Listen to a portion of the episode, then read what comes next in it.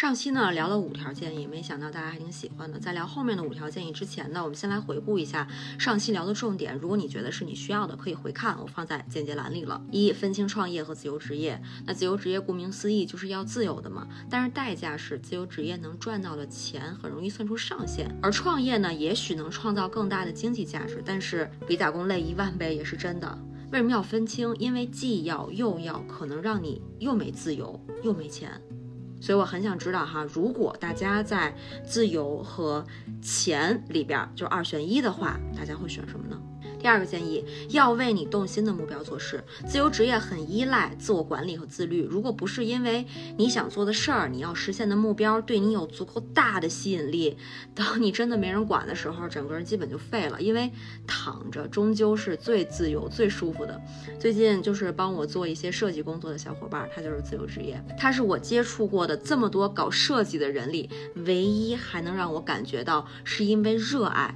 才做这件事情的，就是其他搞设计的人，就是朋友圈儿，他们都发那种特别商业的案例展示，但是他的朋友圈就是有很多都是他自己随手画的一些作品，然后他还会和啊几年前自己画的作品做一个对比，然后发表一些感悟什么的。然后每次跟他聊方案的时候，明明他比我年纪大，但是却给我一种元气满满的感觉，就是非常羡慕他的状态。他自己就说。我只要还喜欢，就会继续做这个事儿。如果哪天不喜欢了，我就不做了。我真的太喜欢他这种感觉了。我觉得做自由职业，其他什么都可以没有，但是至少要有心动点。只有有心动点，你要做的事情才能真的开花。我不知道大家现在是不是已经有自己心动的目标了哈？呃，一有。零还没有，弹幕敲数字告诉我。三技能点要和动心目标匹配，就是我看上期视频就有弹幕说，我提到的村上春树的计划性、周杰伦的纯粹坚持，还有伍迪艾伦的幽默，呃，黄俊郎的专注等等，这些都是品质，不是技能点。这倒也没错哈，但是我为什么把它放在技能点里呢？因为我觉得技能它分硬技能和软技能。他们都同样重要，而且要同时发挥作用，就是形成技能点的 combo，才能真的成为满点的技能。呃，厚脸皮的说哈，我觉得我小时候还是有一定的画画天赋和钢琴天赋的，但是呢。我同时有一个技能叫三分钟热度，所以这些硬技能就很好的被浪费了，非常非常遗憾。当然，我现在也能重新拾起来，可是成年人的生活事儿太多了，哪像小时候可以一画画一整天。成年人的练习功和小时候的童子功。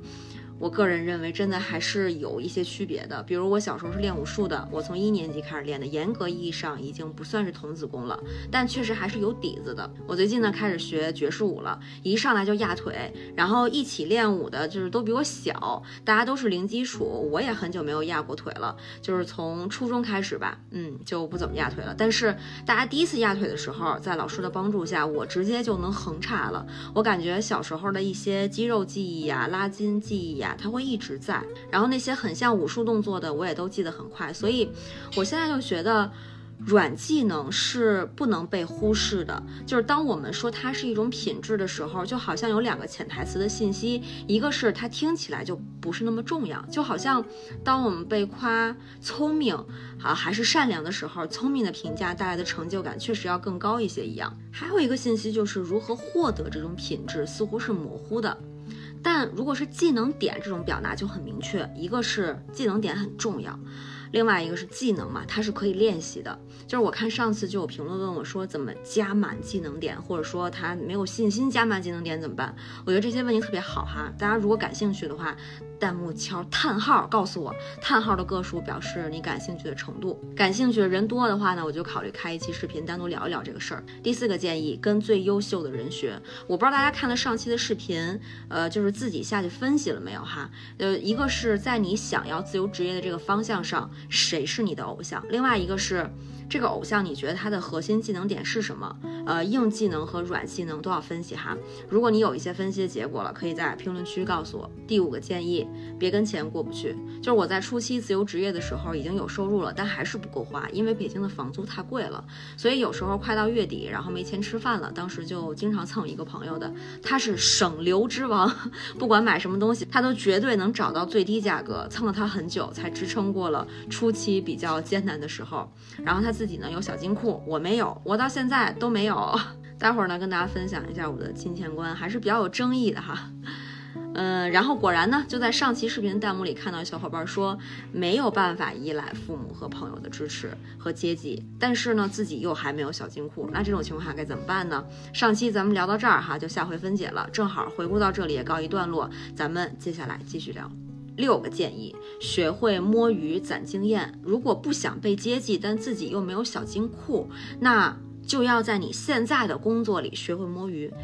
呃，就是现在和我合作那个设计师呢，说他之前很长一段时间里边都是本职工作和外面就是同时接活的，因为还没有稳定的客户群嘛，然后也不知道自己的设计能不能被别人看上，所以呢，他就经常上着上着班，然后呢画了几幅草图，然后给客户发过去看一看，沟通沟通。当时他正在做的那份工作呢，虽然轻松，但是他并不喜欢，所以他为了给之后的自由职业做准备，就经常摸鱼攒经验，一方面。面呢是攒这个客户的口碑，到现在他的客户的主要来源都是朋友介绍，就是我就是被他的一个朋友的朋友介绍认识他的。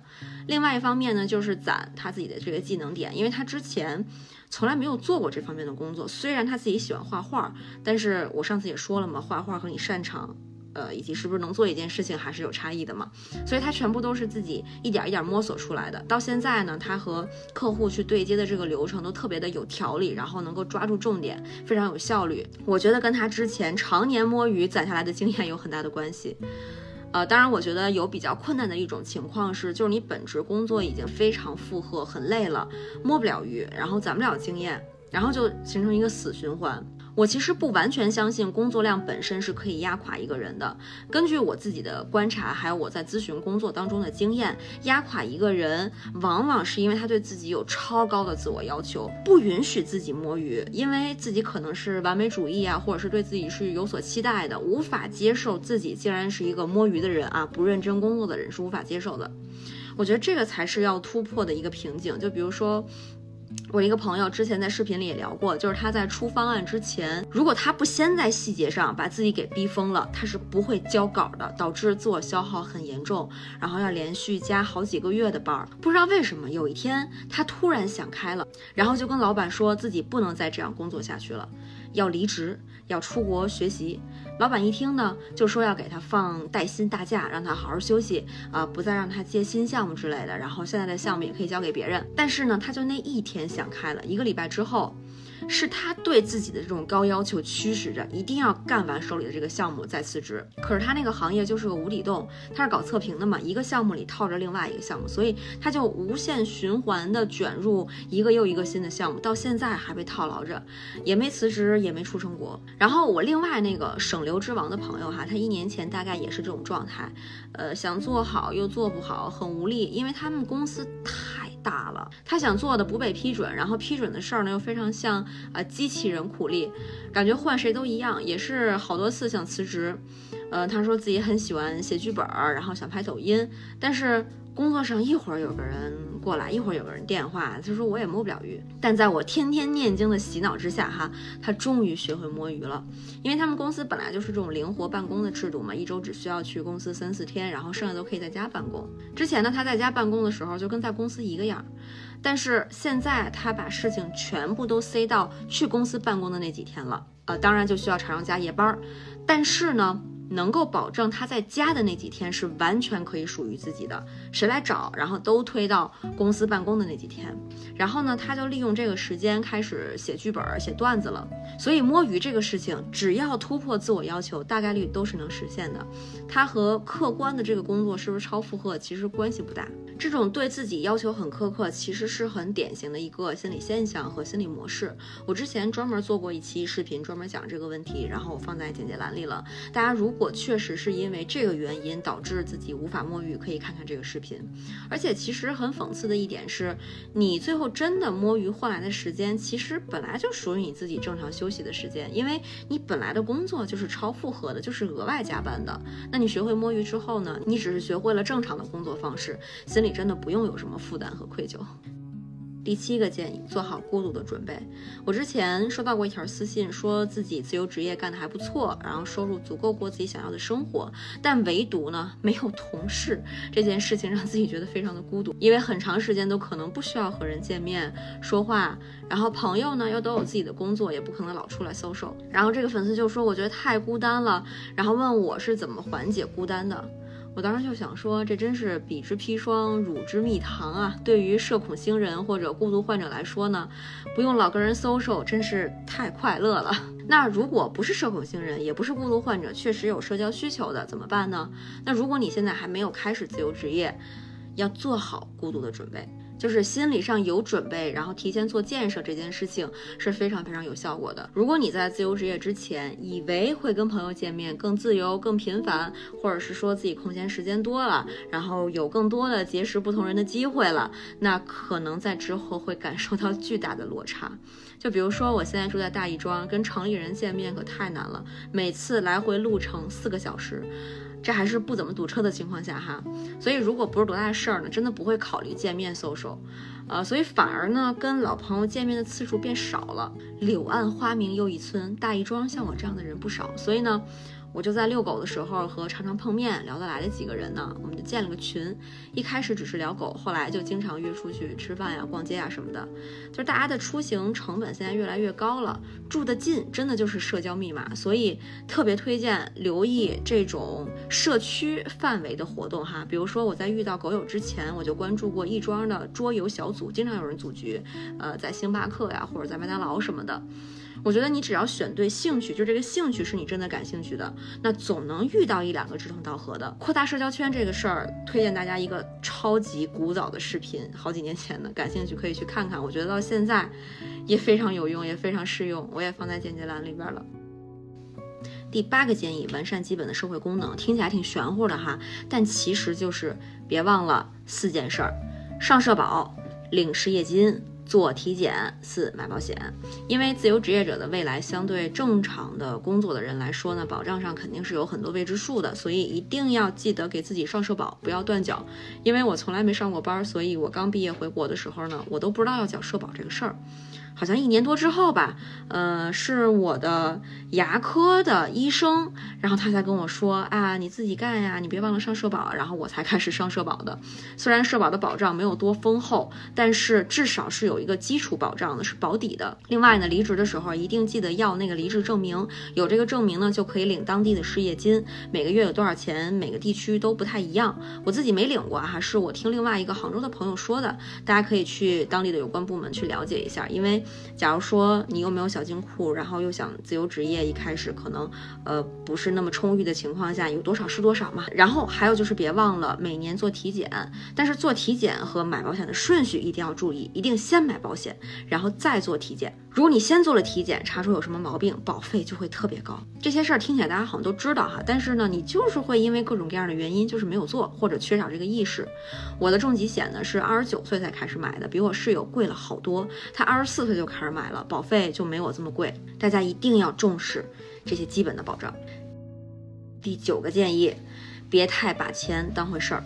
这个部分呢，我要分享一下我的金钱观，肯定会非常有争议。我先跟大家预警一下啊，也先澄清一些可能的误区。就是每个人呢都有不同的金钱观，绝对无关对错。我只是想给大家提供一种多元的观念，就是大家取其精华，去其糟粕。也欢迎大家把自己的。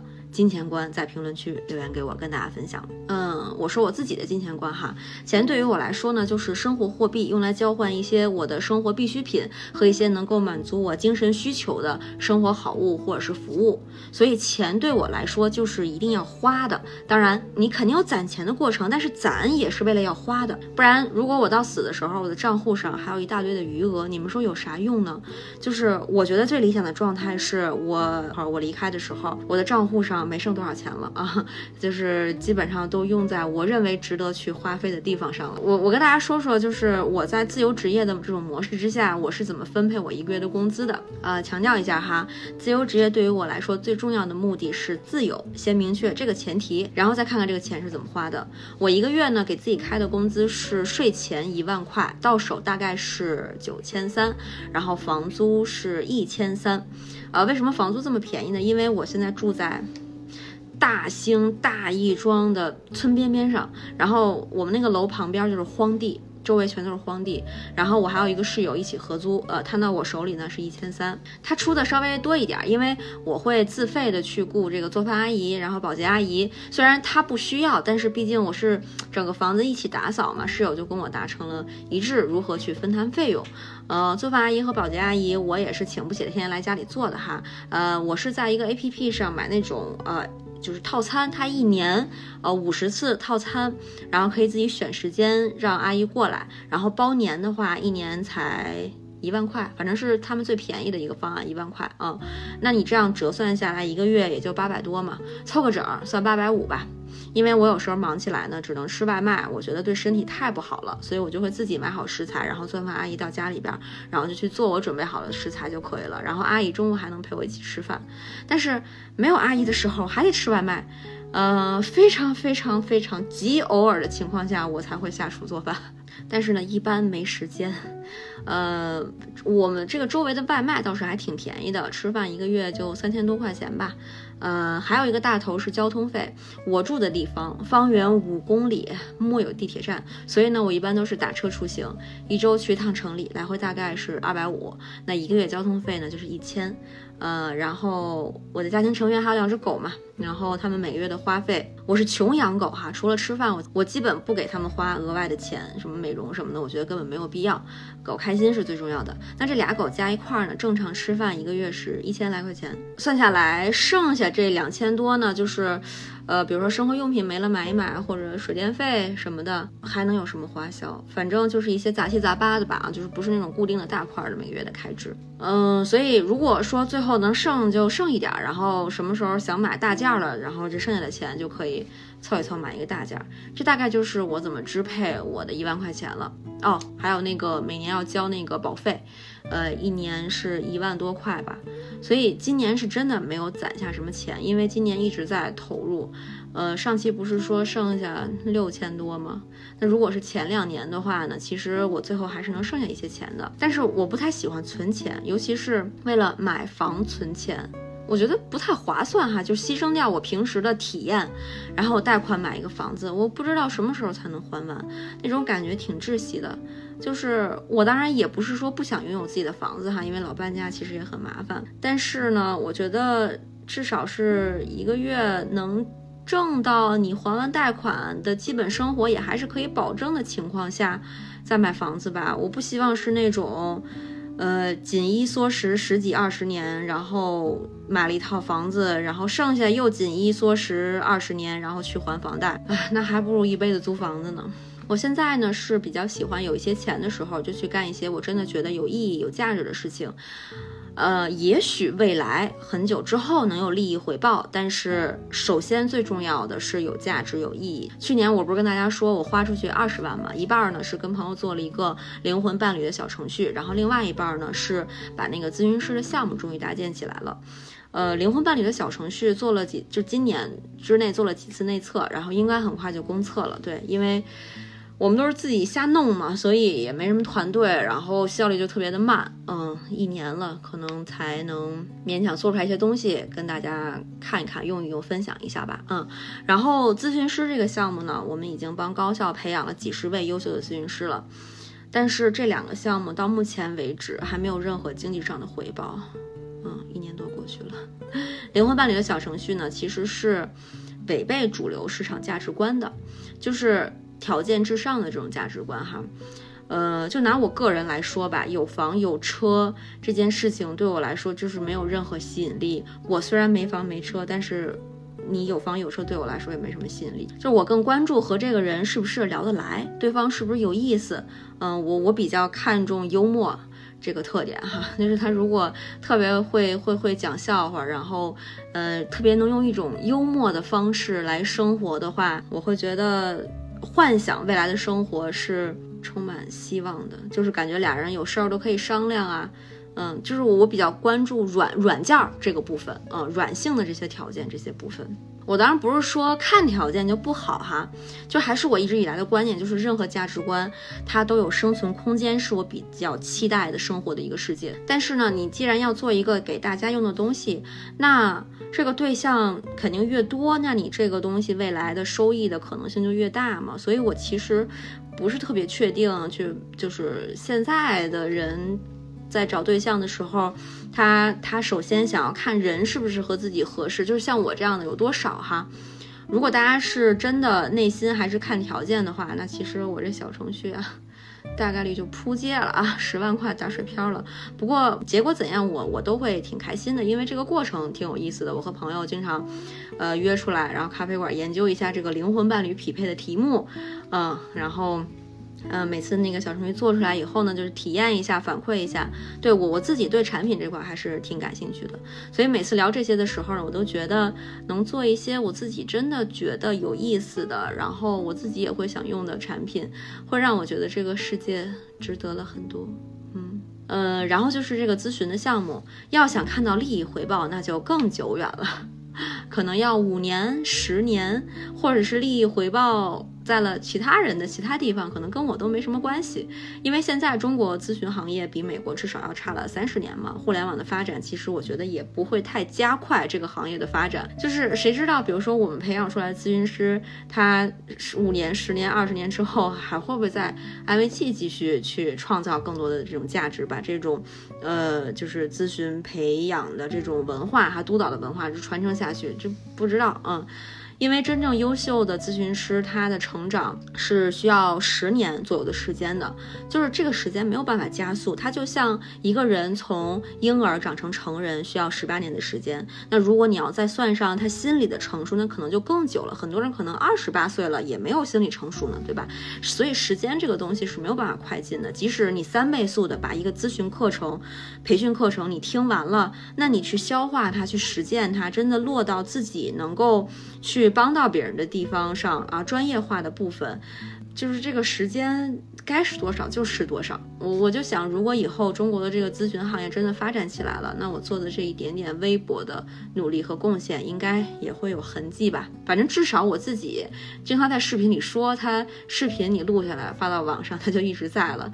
嗯，自己强行给自己留下一些痕迹。所以呢，我这条建议说，别把钱当回事儿，其实是想说呢，一定要把自己认为重要的事儿当回事儿。那钱呢，其实是帮助你实现你。认为重要的东西的，那如果你觉得有一个房子就是很重要的，哪怕说你要节衣缩食啊，你也觉得那个房子是很重要的，当然要花在房子上。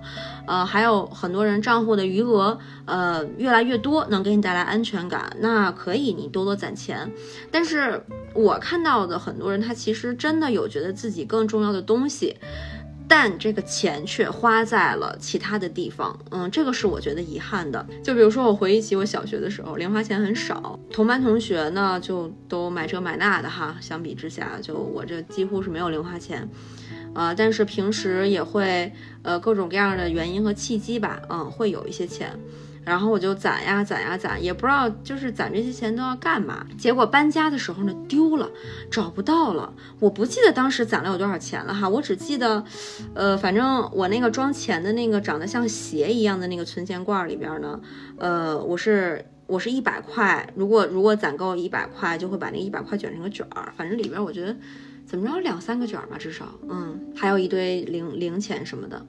但是搬家的时候就丢了找不到了，我当时太无助了。如果我告诉我爸妈呢，他们就是不仅不会安慰我哈，可能还会骂死我。嗯，所以就是只能自己一个人苦苦的伤心难过。但你说你当时你说我那么一小孩，你问我说这钱你要花在什么地儿，我其实也都舍不得。嗯，如果现在再给我一次机会回到当时，我一定会买好多好多的小说，然后开始尝试自己写小说，或者是买一架电子琴。